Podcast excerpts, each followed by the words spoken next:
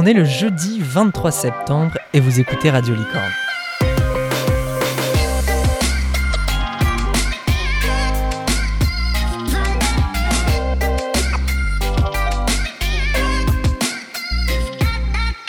Radio Licorne présente Le coup d'œil géopo. Arctique, la nouvelle arène du monde. Il était une fois une planète qui se réchauffait, c'est là le tout début de notre histoire. Ce soir, la banquise en Arctique, vous savez, ce n'est un secret pour personne, se rétrécit de plus en plus. Chaque année, les experts estiment que la banquise d'été ne sera plus qu'un bon souvenir d'ici 10 ans. Or, l'Arctique est une zone extrêmement riche en hydrocarbures, en minerais, et s'avère aussi être un passage plus qu'intéressant qui relie l'Europe à tous les objets made in China qui nous attendent à l'est. Mais cette zone, autrefois recouverte de glace qui n'était accessible qu'aux plus grands des explorateurs, est en train de devenir un océan de moins en moins glacé.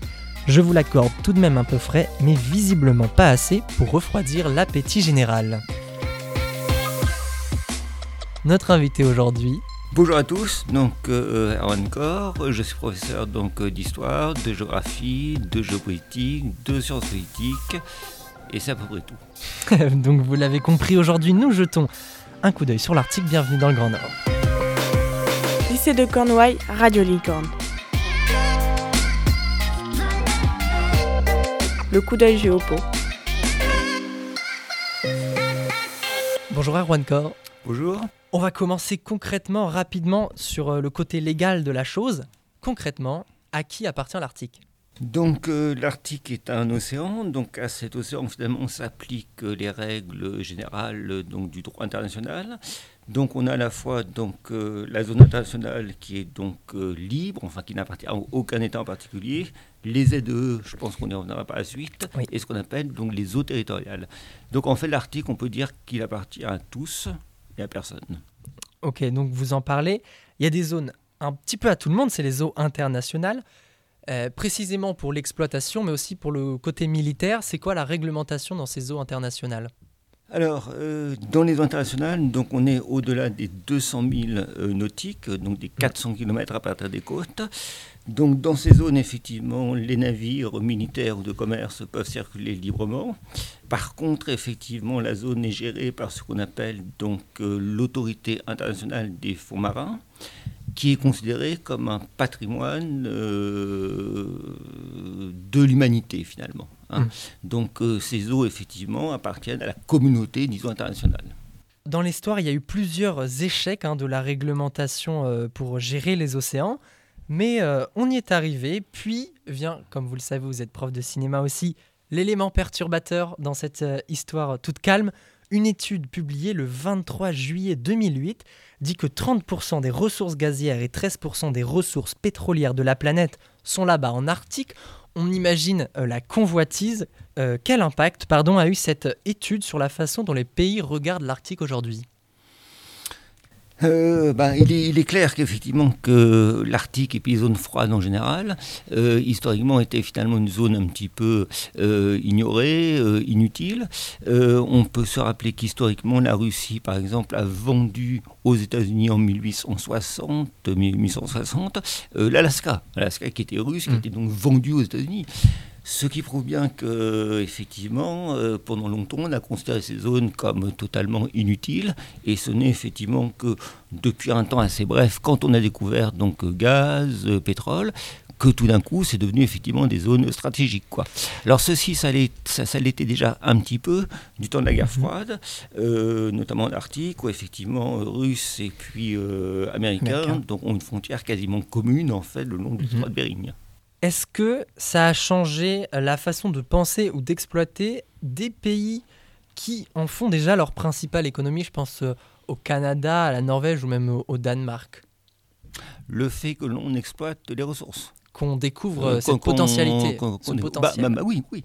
Euh, si on prend l'exemple de la Norvège, par exemple, Mhm. euh, la Norvège, en fait, donc, est un pays bon, euh, développé, mais enfin qui ne faisait pas partie des pays les plus riches du monde, a découvert effectivement d'énormes ressources de gaz et de pétrole, donc euh, en Baltique, enfin mer du Nord et, Baltique, euh, au nord également. Et donc, la Norvège, en fait, est devenue du coup donc, un pays très riche, surtout qu'ils ont peu d'habitants finalement, au point que la Norvège fait partie de ces pays qui ont les fonds souverains, donc les capitaux mhm. propres, en fait, les plus élevés du monde.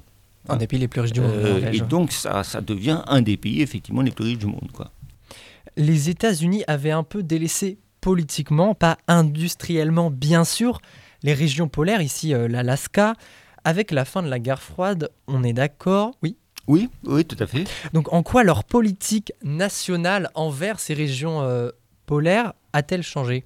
Alors, euh, en Alaska notamment, mhm. donc c'est vrai qu'il y avait eu des, comment dirais-je, des, réserves naturelles effectivement de créer, euh, des efforts aussi pour respecter donc le type de vie euh, des Inuits, donc qui étaient les habitants mhm. de l'Alaska, et on sent effectivement que depuis les mandats d'Obama d'ailleurs, de Trump par la suite, disons que le soin apporté aux ressources, le soin apporté à l'environnement, le soin apporté euh, au, respect, disons, des gens qui y vivent, euh, se réduit de plus en plus.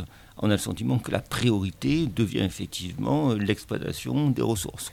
C'est intéressant, vous disiez ça a commencé sous Obama. C'est pas un peu euh, cette exploitation un paradoxe avec une certaine prise de conscience écologique qu'on a vu apparaître sous la présidence d'Obama? Ben, euh, Les États-Unis ont toujours pratiqué, comme beaucoup de pays, ce qu'on appelle la réelle politique. En fait, on a des principes d'un côté, mhm. des principes qui sont exposés, disons, d'un côté, et puis au-delà des principes, il y a la réalité de la vie politique, la réalité finalement d'une puissance, euh, qui, comme toutes les puissances, euh, se dit, ben, c'est d'abord nos intérêts nationaux que l'on prend en compte, mm. même si effectivement on peut avoir un discours très écolo, très pro-environnementaux, donc c'est de toute manière la puissance qui compte d'abord. Quoi. Ouais, c'est un peu une politique du cul entre deux chaises, si vous me pardonnez bah, l'expression. c'est une politique de la réalité. On a un discours d'un côté, et puis on a effectivement une réalité de l'autre, qui est la puissance effectivement du pays que l'on veut assurer. Quoi. L'arrivée de Trump au pouvoir en 2016 a-t-elle euh, changé cette politique arctique américaine, et comment? Oui, alors euh, Trump effectivement euh, a décidé donc euh, d'accroître un petit peu les recherches et a notamment donc autorisé, si mes souvenirs sont bons, des forages pétroliers dans une zone qui était une zone protégée justement. Mm. Donc on voit effectivement que c'est cette volonté de euh, d'exploiter comme ça l'Arctique, mm. c'est amplifié effectivement avec Trump. Doit-on s'attendre à un réel changement de politique avec l'arrivée euh, de Joe Biden ou bien une politique euh, comme euh, celle d'Obama, un peu à cheval entre l'économie et l'écologie? Non, Biden effectivement a certainement un style moins brutal, mm. moins radical que Trump dans, disons, le discours. Mais on, voit finalement que quand il s'agit de protéger les intérêts nationaux américains, la politique est la même. On l'a vu récemment. On l'a vu récemment, Et on va en reparler. La Russie est le premier pays arctique en termes d'espace. Elle veut étendre sa zone économique exclusive. On y revient. ZEE, à peu près 370 km des côtes, peut-elle y arriver légalement? Oui.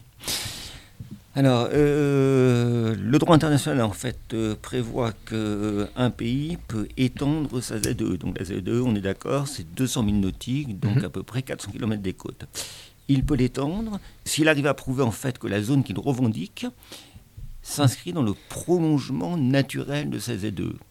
Donc, la Russie, effectivement, peut obtenir un agrandissement de la ZE, euh, à condition de prouver que cette zone se situe dans le prolongement de ce qu'on appelle le plateau continental. Mais cette extension de ZE a une limite de toute manière, c'est un maximum de 360 000 nautiques, donc environ 600 mmh. km des côtes. Et c'est encore une fois cette autorité internationale des fonds marins euh, qui euh, prend ou non la décision d'accorder ou non cette extension de ZE. Oui, par exemple, la France s'en est fait accordre une extension dans l'océan Indien. Tout à fait. Est-ce que euh, la Russie, euh, il faudra qu'elle le prouve hein, pour euh, mmh. obtenir l'extension de cette ZE Elle doit donc mettre des, du progrès scientifique, faire des recherches et établir des faits. Est-ce que de toute façon, pour l'instant, tant que ce n'est pas prouvé ni approuvé, elle est toute seule et que personne n'ira patrouiller pour faire appliquer les règles de libre exploitation et que du coup s'applique une loi un peu de la jungle où le plus fort gagne et là du coup une toute puissance de la Russie oui, dans la fait, zone Tout à fait. Euh, la puissance, est, enfin la, la, Russie en tout cas est une grande puissance euh, politique, euh, militaire. Personne n'oserait défier la Russie, encore moins rentrer en guerre donc contre la Russie. Actuellement, en fait, la Russie euh, impose euh, un droit de péage en fait euh, aux navires qui suivent mmh. ses côtes et ce droit de péage il est totalement illégal par rapport au droit international hein, puisque le droit international effectivement donne la liberté de passage aux navires de commerce et ce tout à fait gratuitement quoi. donc on sent très bien qu'il y a ici un abus de pouvoir finalement de la part de la Russie on touche à un, point sensible, on y revient. La Russie rénove ses anciennes bases militaires du Nord, hein, sous l'URSS, et a doublé depuis quelques années son nombre de nouvelles bases, notamment entre la Sibérie et ses îles côtières. Hein. Cela, vous en parlez, révèle un, un autre but un peu lié, l'ambitieux projet de créer une nouvelle route maritime qui va de l'Europe à la Chine ou de la Chine à l'Europe, son avantage, elle est deux fois plus rapide que celle qui passe aujourd'hui par le canal de Suez. Faut-il se méfier de cette route? Euh, euh, ben oui et non. Enfin, c'est que, vrai que cette route maritime donc arctique euh, raccourcit effectivement, comme vous l'avez dit, les distances. Mm -hmm. ceci étant, ça peut être aussi intéressant pour les compagnies de transport européennes euh, qui verraient aussi leur euh, temps de parcours euh, réduit, donc leurs frais réduits. Donc l'ouverture de la route, je dirais, bénéficie en premier lieu effectivement au pays exportateur, la Chine, mais aussi aux pays euh, qui, euh, aux compagnies maritimes qui se chargent aussi de transporter les produits chinois, par exemple. Quoi. Donc l'Europe est quand même ouverte à ce projet. Peut être aussi enfin, les compagnies maritimes européennes peuvent être aussi bénéficiaires de cette nouvelle route arctique. Si on veut aller plus vite en passant par le nord, pourquoi ne passerait-on pas par le Canada hein? C'est à peu près aussi long, 14 000 km, 13 800 pour la Russie. Et en plus, le Canada est, faut le dire, un ami plus Ouais. avouable. Alors c'est vrai qu'il existe deux routes, donc euh, une route euh, qui suivrait les côtes russes Mhm. et une route qui suit effectivement les côtes américaines euh, et, et canadiennes. Le souci de la côte canadienne, c'est qu'elle est très découpée, il y a beaucoup d'îles, donc du coup elle est beaucoup plus difficilement navigable Mhm. que la voie qui suit en fait les côtes russes. C'est pour ça en fait qu'on privilégierait plutôt la voie donc du nord-est qui suit les côtes russes que celle du nord-ouest qui suit les côtes canadiennes. C'est donc un problème euh, physique. C'est un problème de, de, voilà, de découpage de côtes, d'îles, de facilité ou pas de navigation. Quoi. On est donc euh, pour l'instant dépendant de la route russe, qui n'est pas seulement russe d'ailleurs, hein, car la Chine y investit aussi. Hmm. Pourquoi? Alors, euh, l'Arctique, en fait, s'inscrit dans ce qu'on appelle le projet des nouvelles routes de la soie Mhm. Euh, que développe la Chine, donc un réseau d'infrastructures euh, routières, ferroviaires, modernisation des ports. Et en fait, la Chine, bien qu'elle ne soit pas une puissance arctique, euh, est intéressée aussi pour moderniser des ports, voire en posséder, pour contrôler effectivement cette route arctique. Est-ce que ça révèle une certaine dépendance de ces exportations? Ah Bah, tout à fait. De toute façon, la, la Chine est totalement dépendante des exportations, à la fois vers l'Union européenne, à la fois vers le Japon, à la fois vers l'Amérique. Euh, la Chine, si elle n'exporte pas, euh, n'est plus la Chine, quoi, n'est plus rien du tout, hein, clairement. Elle est donc aussi, hein, pour l'instant, euh, concrètement dépendante de l'armée russe, hein, qui, on l'a dit, est majoritaire dans la région. Est-ce que l'armée chinoise pourrait un jour contribuer à la sécurité, euh, peut-être en partenariat avec la Russie ou, ou sans même la Russie, pour s'affranchir un peu de ce monopole russe? Alors, euh, un jour peut-être, hein, c'est ce que les euh, dirigeants chinois disent, puisqu'ils prévoient effectivement 2050, euh, donc qui est grosso modo le centenaire euh, de la fondation de la République populaire de Chine, euh, de devenir donc une grande puissance, voire l'hyperpuissance. Sauf que maintenant, euh, la marine chinoise n'est pas encore une marine de haute mer. Donc c'est une marine plutôt euh, côtière, capable effectivement de se euh, déployer régionalement dans le Pacifique, dans l'océan Indien, mais n'est pas une marine de haute mer, capable, disons, de sillonner toutes les mers du globe, et notamment donc l'Arctique. Quoi. Les États-Unis ont quitté, comme prévu, l'Afghanis- l'Afghanistan, on en faisait allusion tout à l'heure. En fin d'été, ce fut la plus grosse guerre des États-Unis. C'était aussi un gouffre financier et humain. Je crois, et là je parle sous votre contrôle, que la première armée du monde a pour projet de réorienter ses ressources humaines et budgétaires et matérielles vers la mer de Chine pour faire face à la toute-puissance de la Chine dans la région. Est-ce que dans la continuité de cette opération de lutte contre les stratégies commerciales agressives hein, de la Chine, on risque de retrouver les États-Unis en Arctique pour lutter contre un peu ce monopole sino-russe.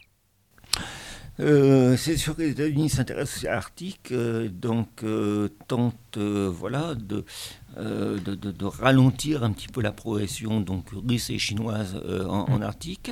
Euh, on se souvient effectivement de Mike Pompeo qui était donc le secrétaire d'État américain, donc l'équivalent du ministre des Affaires étrangères du président Trump, débarquer effectivement au Conseil de l'Arctique, qui est le conseil des six pays donc qui gère un petit peu la zone arctique. Et on a vu effectivement Pompeo donc très énervé, très martial, dire effectivement clairement euh, il faut arrêter. Quoi. Il faut que les États-Unis retrouvent une présence pour stopper les ambitions russes, notamment en Arctique. Quoi. Donc il y a une volonté effectivement américaine, au moins dans le discours, de revenir euh, en Arctique. Quoi. On peut aussi se demander pourquoi finalement, parce que il faut le rappeler, cette route donc qui passerait euh, par la Russie, par l'Arctique russe, est une route qui alimente l'Europe en matière chinoise, en produits chinois chinois. Elle alimente mm. l'Europe et non pas les États-Unis qui, eux, passent par le Pacifique. Donc euh, on pourrait aussi se demander pourquoi finalement elle est en Arctique. Euh, pourquoi les États-Unis seraient inquiets de la mm. présence russe, euh, par exemple, en Arctique? Bah Si, c'est une question un petit peu de, toujours de, de, géopolitique. C'est-à-dire que ce qui se passe, c'est que, ce que ce que l'Europe craint d'ailleurs, comme les États-Unis, c'est que finalement ces ports russes notamment installés donc en Arctique pour faire du commerce pour le moment, mhm. se transforme finalement en point d'appui militaire. Euh, donc c'est ça finalement qui peut inquiéter. Quoi. On a donc les trois plus grandes armées du monde, en tout cas les deux pour l'instant, la Chine, on verra. Pourrait-on imaginer avec un petit peu d'optimisme assister à une guerre pour l'Arctique tout simplement? Ben, peu probable, parce qu'en fait, euh, si on prend les trois, donc États-Unis, euh, Russie et Chine, euh, ce sont les trois puissances nucléaires, enfin font mhm. partie en tout cas des puissances nucléaires. Donc on sait très bien effectivement qu'une guerre directe entre puissances nucléaires est quasiment exclue. Euh, puisque effectivement, ça voudrait dire l'apocalypse générale mmh, et puis la fin de l'humanité. Quoi. Donc, euh, on voit mal comment ils pourraient oser rentrer comme ça en conflit. Quoi. Et la place de l'Union européenne dans tout ça, parce que c'est quand même la plus concernée par euh, cette route, en tout cas, qui vient l'alimenter en produits en tout genre. Euh, bah, c'est toujours pareil. L'Union européenne donc, a du mal à parler d'une seule voix, mmh. puisque l'Union européenne, effectivement, c'est 27 États maintenant. Alors il y a bien euh, donc un président donc euh, tournant de l'Union, hein, c'est la France à partir donc, du début d'année, de janvier. Il y a bien donc un haut commissaire chargé de la politique étrangère de l'Union, mais qui n'a pas de réel pouvoir, euh, qui a plus voilà qui, représente un petit peu symboliquement l'Union européenne sur le plan international, mais qui n'a pas de pouvoir réel, puisqu'en fait les membres de l'Union européenne n'ont pas de politique étrangère commune. Mm. Donc effectivement l'Union européenne a du mal à s'imposer comme ça, de cette manière. Quoi. Euh, je, prends un exemple, euh, l'exemple de, l'Islande, par exemple, euh, donc, qui ne fait pas partie de l'Union européenne, mais qui fait partie en tout cas de l'Europe, enfin, en tant un petit peu continent américain, de continent européen. L'Islande, par contre, a déjà signé un accord de coopération avec, la donc la Chine pour faciliter justement le passage des navires chinois. Donc on voit bien que certains pays euh, non pas de l'Union européenne, mais en tout cas de la sphère européenne, euh, sont prêts à coopérer, alors que d'autres sont au contraire très opposés. Quoi. On pourrait éventuellement peser dans le game si euh, on avait une armée européenne oui, alors ça c'est le vieux projet effectivement des pères fondateurs. Hein, euh, depuis l'origine, mm. effectivement, l'Europe essaye de développer une armée. Euh, ça a été un échec euh, pour le moment. Alors il y a bien un embryon d'armée européenne. Il y a les Allemands, les Français, les Espagnols qui ont fondé donc l'Eurocorps, qui est une force d'action rapide de 70 000 hommes capables d'intervenir. Mais euh, à part effectivement cet embryon d'armée, il n'y a pas d'armée commune européenne. Et c'est compliqué parce qu'une armée commune européenne euh, suppose aussi finalement une politique étrangère commune. Et on voit mal finalement comment euh, l'ex-Europe communiste, qui fait maintenant partie de l'Union européenne, mais qui reste proche, finalement, pour certains en tout cas, très proche des États-Unis. L'Europe de l'Est oui, l'Europe de l'Est. Mhm. Euh, D'autres pays euh, comme l'Europe de l'Ouest, quelquefois plus critiques par rapport aux États-Unis. Donc on voit mal comment on pourrait s'aligner finalement ces, ces politiques. Quoi. Donc euh, pas de politique étrangère commune en tout cas. Quoi. Donc sa place est, est réduite parce qu'on n'arrive pas à se mettre d'accord. C'est le gros Voilà, problème de l'Union européenne. Voilà, tout à fait. ouais.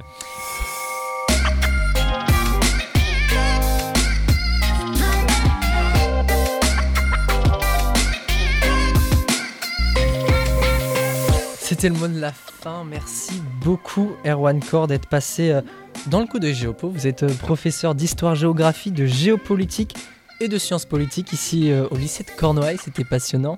Merci mille fois. Merci aussi à, à Madame Laouénan qui a relu mes questions. Merci à elle. Moi, je vous retrouve bientôt sur Radio Licorne. Prenez soin de vous.